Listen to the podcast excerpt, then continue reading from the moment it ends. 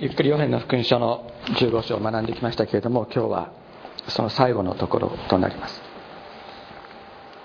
ヨハネの福音書15章の22節から。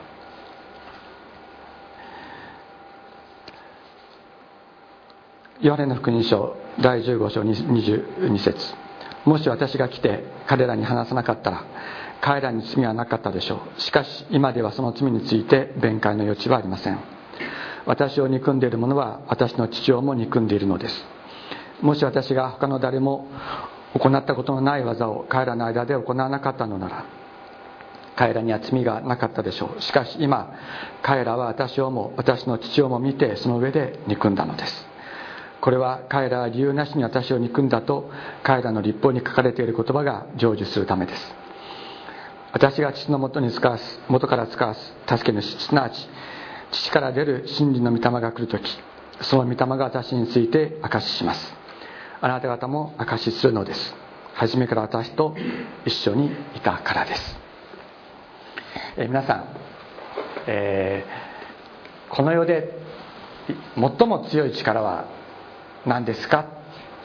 と答え、え、聞かれたら何と答えるでしょうか？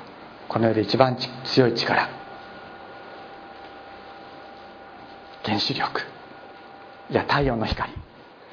いやひょっとしたら引力かなとかいろいろあると思います。まあクリスチャンだったらですねそれは神の力だと言うと思います。あるいはクリスチャンじゃなくても、神様神神というものの存在というものを信じて、いる人であればそれは神の力であるというかもしれないですね。しかしですね多くの人たちが死んだら終わりだと思ってるんです。それはいろんな力が世の中にはいろんな強い力があるかもしれないけれども死んだら終わりだと思ってるところにおいてですね死が一番力が強いと思ってるんです。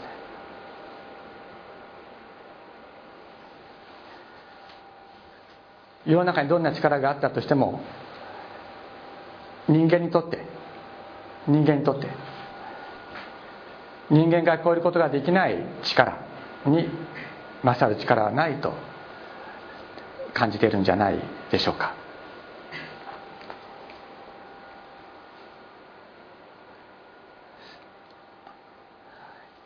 このヨハネの福音書が書かれた、えー、1世紀の末頃ですね。この福音書は、えー、紀元1世紀第1世紀の終わり頃書かれたと言われています。けれどもユダヤの、えガリラヤのですねガリラヤ地方で書かれたというふうに言われていますが来週また詳しくお話ししようと思っていますけれどもこのガリラヤ地方においては、え非常に激しい迫害クリスチャンに対する迫害が行われたところだったんです。クリスチャンたちを守り支え生かした力一体何だったのか。多くの人たちは殺されました。死んだら終わりだというところにおいて多くの人たちが死の力に勝るものはないとそれに打ち勝つことはできないと考えている時にこのクリスチャンたちを守り支え生かした力一体何だったのかということを私たちは本当に知りたいと思うんです。死に打ち勝つ力それをそれが彼らを本当に覆っていたということをですね私たちは本当に知りそして私たちもその同じ力に守り守られ生かされているのだということを私たちは本当に体験的に知っていきたいと心から願っています。イエス様は21節に言われました。しかし彼らは私の名のゆえにあなた方に対してそれらのことを皆行います。これ迫害のことです。迫害を行うそれは彼らが私を使わせた方を知らないからだとイエス様おっしゃった。つまり神様に対する無知が迫害を引き起こさせるのだとイエス様はおっしゃってるんですね。神様を本当に知ることによって神様に従い神様に頼っていくそういう生涯が始まるけれども神様を知らないところからこの迫害が起こるとイエス様はおっしゃった。ところがですねイエス様ここにおっしゃってるんです。もし私が来て彼らに話さなかったら彼らに罪はなかったでしょう。今しかし今ではその罪について弁解に余地はないとおっしゃるまたもし私が他の誰も行ったことのない技を彼らの間で行わなかったのなら彼らには罪がなかったでしょう。しかし今彼らは私をも私の父をも見てその上で憎んだと書いてイエス様は来て話したのです。またイエス様は誰も行うことのなかった技を行った彼らは聞いて見たのです。しかし信じることができなかった。神様を信じることはできなかった。だから彼らはイエス様を迫害しまたイエス様を信じる者たちを迫害する。ここにですね悪魔の力罪の力があるのです。イエス様が来てイエス様が直接話して直接目の前で愛の宮沢を行われたのに彼らは信じなかった。神様を知ることはできなかった。それはなぜかというと悪魔の力罪の力が働いて私たちの心人々の心を閉ざしたからです。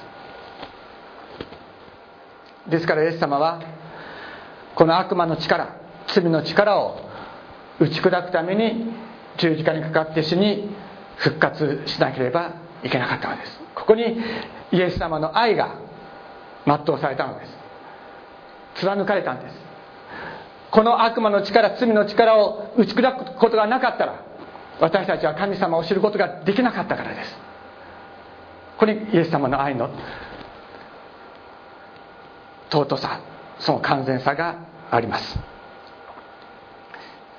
しかしですね十字架と復活によって悪魔の力罪の力を滅ぼしてくださったから打ち砕いてくださったから迫害者たちがですね信じる者へ変えられていったのです。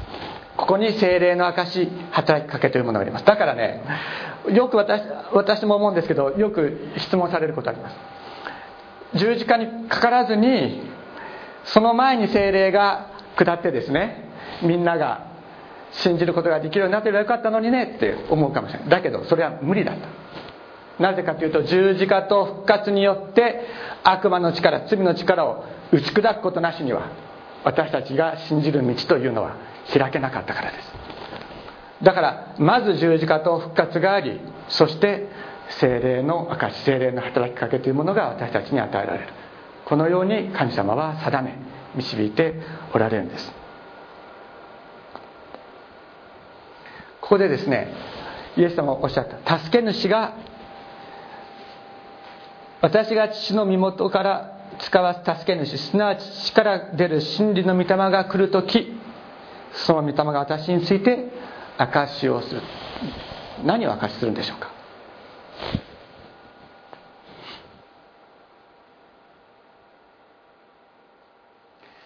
イエス様が来られたということだけを証しするんでしょうか。多くの人を癒したということを明かしするんでしょうか。私についてと言われる時それは主イエス様の十字架と復活の証であるのです。イエス様が死を打ち破った死の力を打ち砕いたということを明かしするんです、えー、使徒の働きの2章にですね、えー、まだペンテコステの前にえユダがイエス様を裏切って、離れて落ちていったその賭けを、え、満たすものを選ばなければいけないということで、えペテロが演説するところがあります、え一章ですね、えですから、主イエスが私たちと一緒に生活された間、すなわちヨハネのバプテスマから始まって、私たちが離れて天に上げられた日までの間いつも私たちと行動を共にしていた者の中から誰か一人が私たちと共にイエスの復活の証人とならなければならないとペテロは告白してそして精霊の助けを得てマッティアを選ぶことになります。つまり何を証しするのか。イエス様が死を打ち破った。死の力を打ち砕いた。イエス様は死の力を打ち砕いて復活なさったという復活の証人となる。真理の御霊助ける真理の御霊は何を明かしするか。イエス様が足の力を打ち砕いて復活なさったということを明かしなさるのであります。ここでですねイエス様を憎む者たちまたイエス様を信じる者たちを憎む者たちはどういうふうに迫害するか。それは究極的には死をもって迫害するんですね。でもなぜ彼らは死をもって迫害するでしょうか。彼らが死を恐れてるからです。死に打ち勝つものはないと思ってるから死をもって迫害しようとするわけです。そうですね。死に打ち勝つものがあるということが分かっていれば死をもって、えー、迫害しても無駄だということが分かります。自分自身が死を最も恐れているから彼らは死をもってイエス様を亡き者にしようとしたわけです。死んだら終わりだと思ってるから。自分自身が死に支配されてるからですね。だから死をもって迫害しようとするんだけども。だけど自分自身が死を恐れてて死に縛られてて死の奴隷である時にそれをもって他の人を迫害するということは牢屋の中にいる人が牢屋の中にいる人に手錠をかけるようなもんです。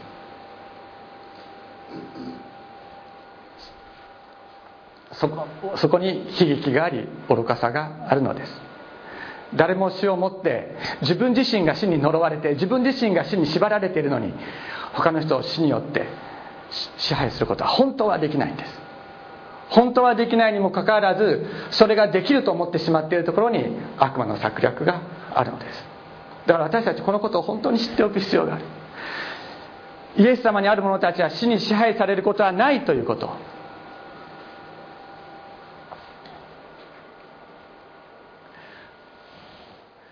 ここにです。ね今言った通りです。ここに人間の悲劇があります。死を最も恐れつつ死をもって他の人を支配しようとするところに人が死の奴隷となっているという現実があります。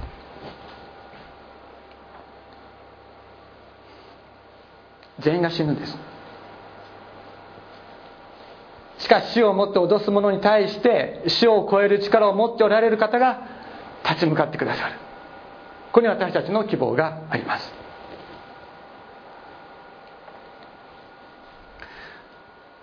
精霊の証というのは何かというとそれは死よりも強い復活の命の証であるんです。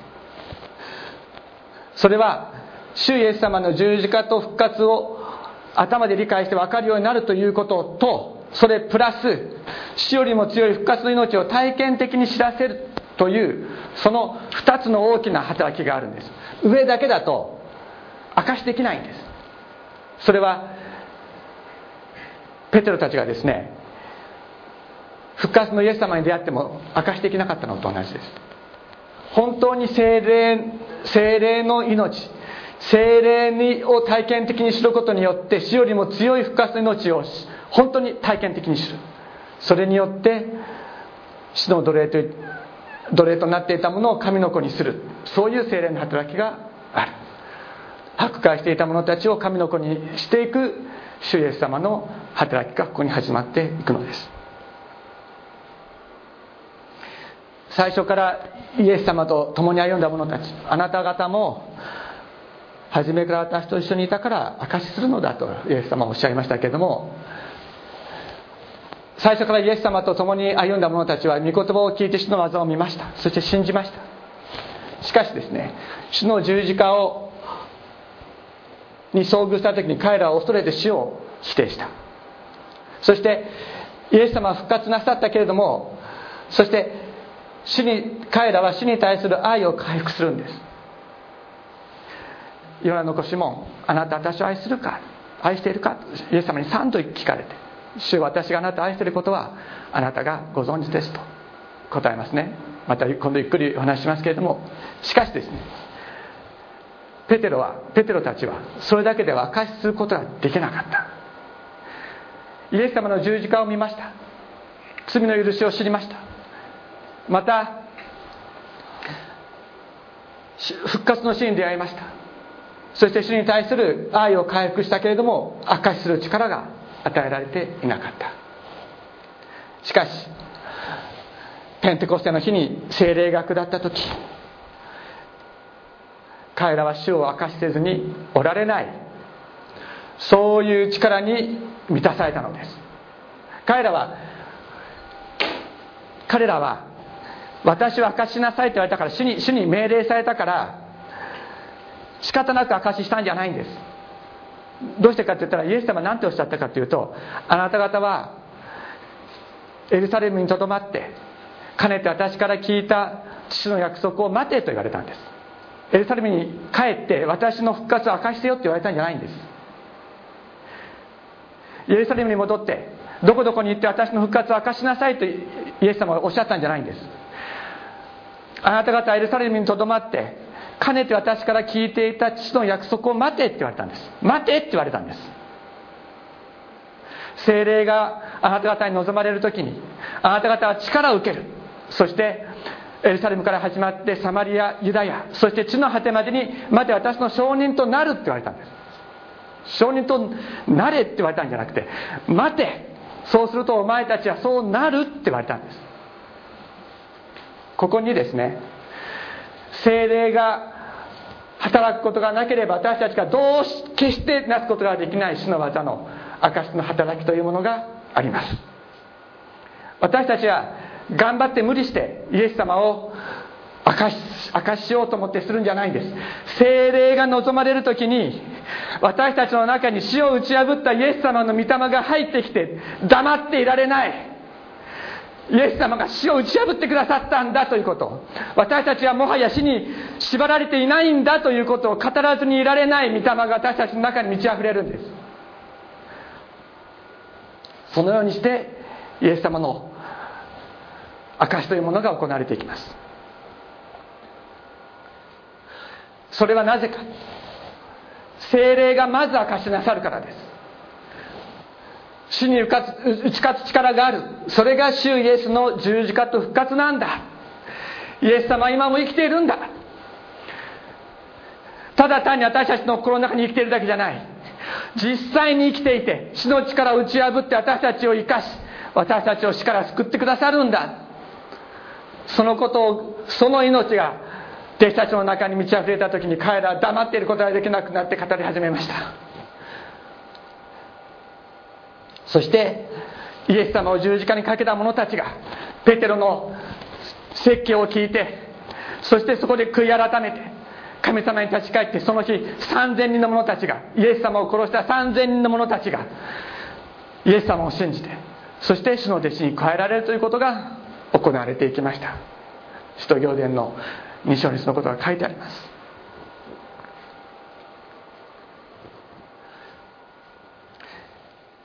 パウロは告白しました。もし私たちがですねただ単にキリストに望みを置いてるだけなんだったら私たちはこの世の中で最もあれるべきものだと。もし主が本当に復活して主の力を打ち破って今も生きていて私たちを主の力から完全に解放し救ってくださるのでなければ私たちはただ単にイエスただ単にキリスト教徒として生きているだけただ単に宗教の一つとして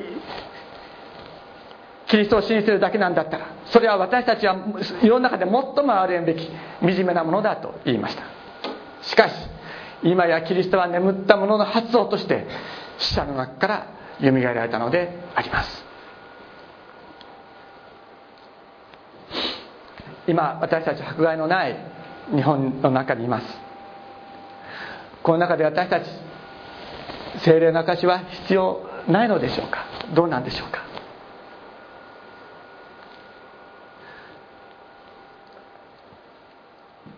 しかしですねこの肉は必ず死ぬのです。この肉は必ず死にます。しかし死よりも強い方が握ってくださっているということを私たちは本当に毎日確認する必要があるのです。毎日確認する。毎日精霊の満たしは必要なのです。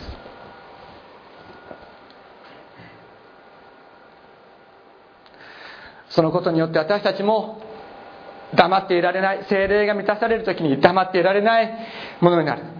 なぜ黙ってられないかというと自分が自分の思いで語ろうと思うからじゃないんです。精霊が語り始めるからなんです。精霊が語り始める時に私たちも証しするものへと変えられていくでしょう。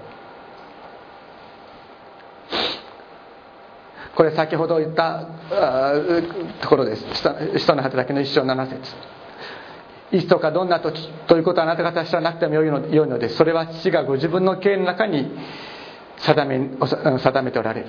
しかし精霊があなた方の上に臨まれる時あなた方は力を受ける。力を受ける。死を打ち破ったイエス様の御霊が私たちの中に満たされる。そしてエルサレムユダヤとサマリアの全土。および地の果てまで私の証人となるとイエス様はおっしゃいました。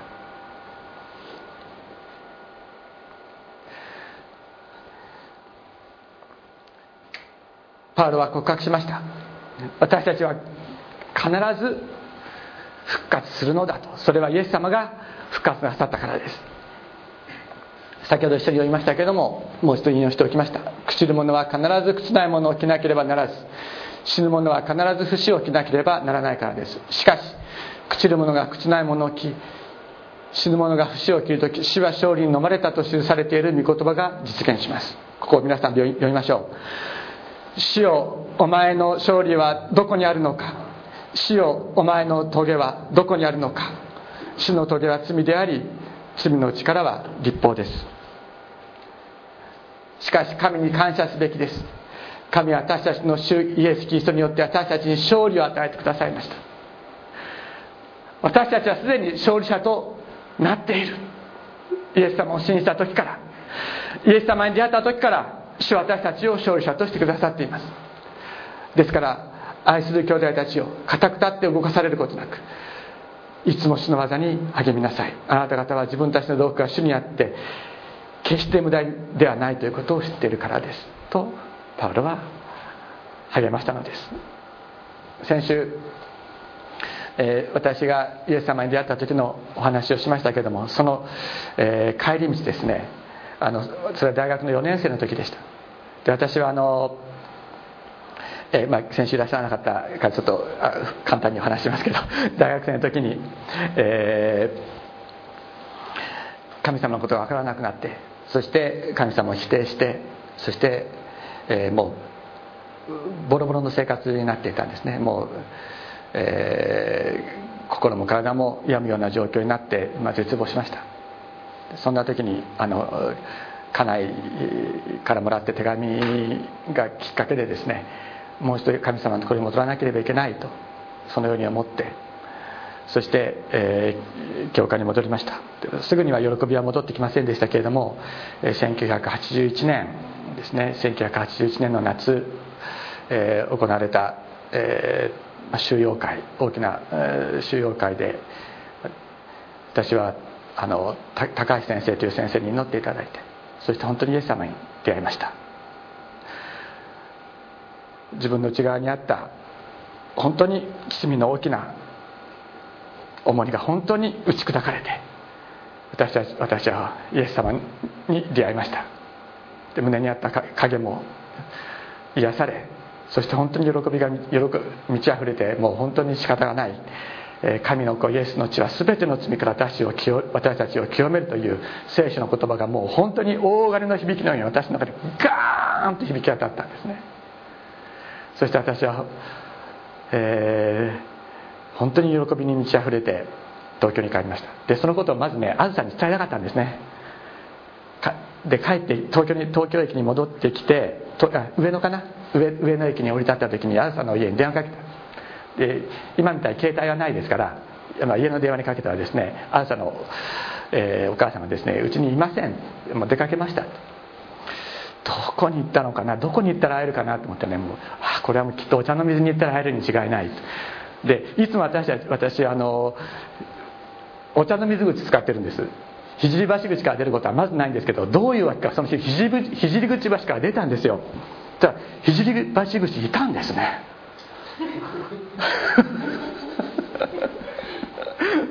本当嘘じゃない本当なんです。そしてそして朝に僕はイエス様に本当に出会って救われたという話をしました。そしてあなたからあなたと別れて私は当時、えー、小金井の方に住んでいましたけれども国分寺駅で降りておりました。そうすると晴れた日でしたけれどももう空がもうキラキラキラキラ輝いてます。もう太陽の光以上の光が輝いているように感じました。でその時に死は怖くない。死は怖くないと死を恐れてた私が。本当にそこで死に向かって「死を死は恐ろしくありません」あなたが死を打ち破ってくださったからですと本当に告白することができたのです。主が死を打ち破ってくださいました。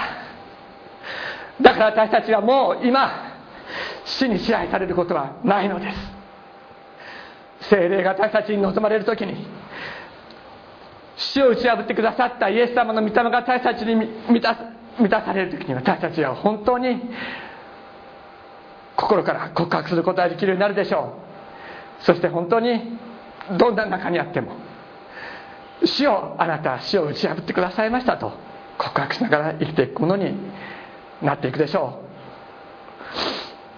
う。お祈りしたいと思いますけれども、えー、賛美を歌いましょう。精霊があなた方に望まれる時にあなた方は力を受けるとおっしゃった。死を打ち破った。イエス様の御霊が私たちの中に入ってきて私たちを本当に変えるのです。私たちを変えてしまうのです。死を恐れないものに私たちは変えられていきます。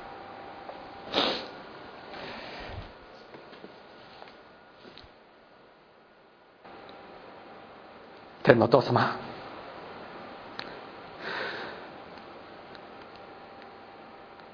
精霊を待ち望みます。主よ。私たちは皆この肉の体を脱ぎ捨ててあなたのもとに帰っていくものであります。あなたの御霊が私たちに望まれる時に死を打ち破ったあなたの御霊が私たちの中に満ち溢れる時。本当に私たちは死を恐れずあなたのもとに帰っていくことができることを感謝します。主をどうぞ私たち一人一人の中にあなたの御霊を満たしあなたご自身があなたご自身の復活の命を私たちの中に掲示し満たしてくださいますようにお願いいたします。そして本当にどんな時にもあなたが私たちを握ってくださっていることそういうことを本当に知りあなたを告白しつつ歩んでいくことができるように私たちを満たしてください。また私たち一人一人の中にあなたを明かしする霊を満たしてくださいますように心から感謝して尊いイエス様のお名前によってお祈りいたします。Amen.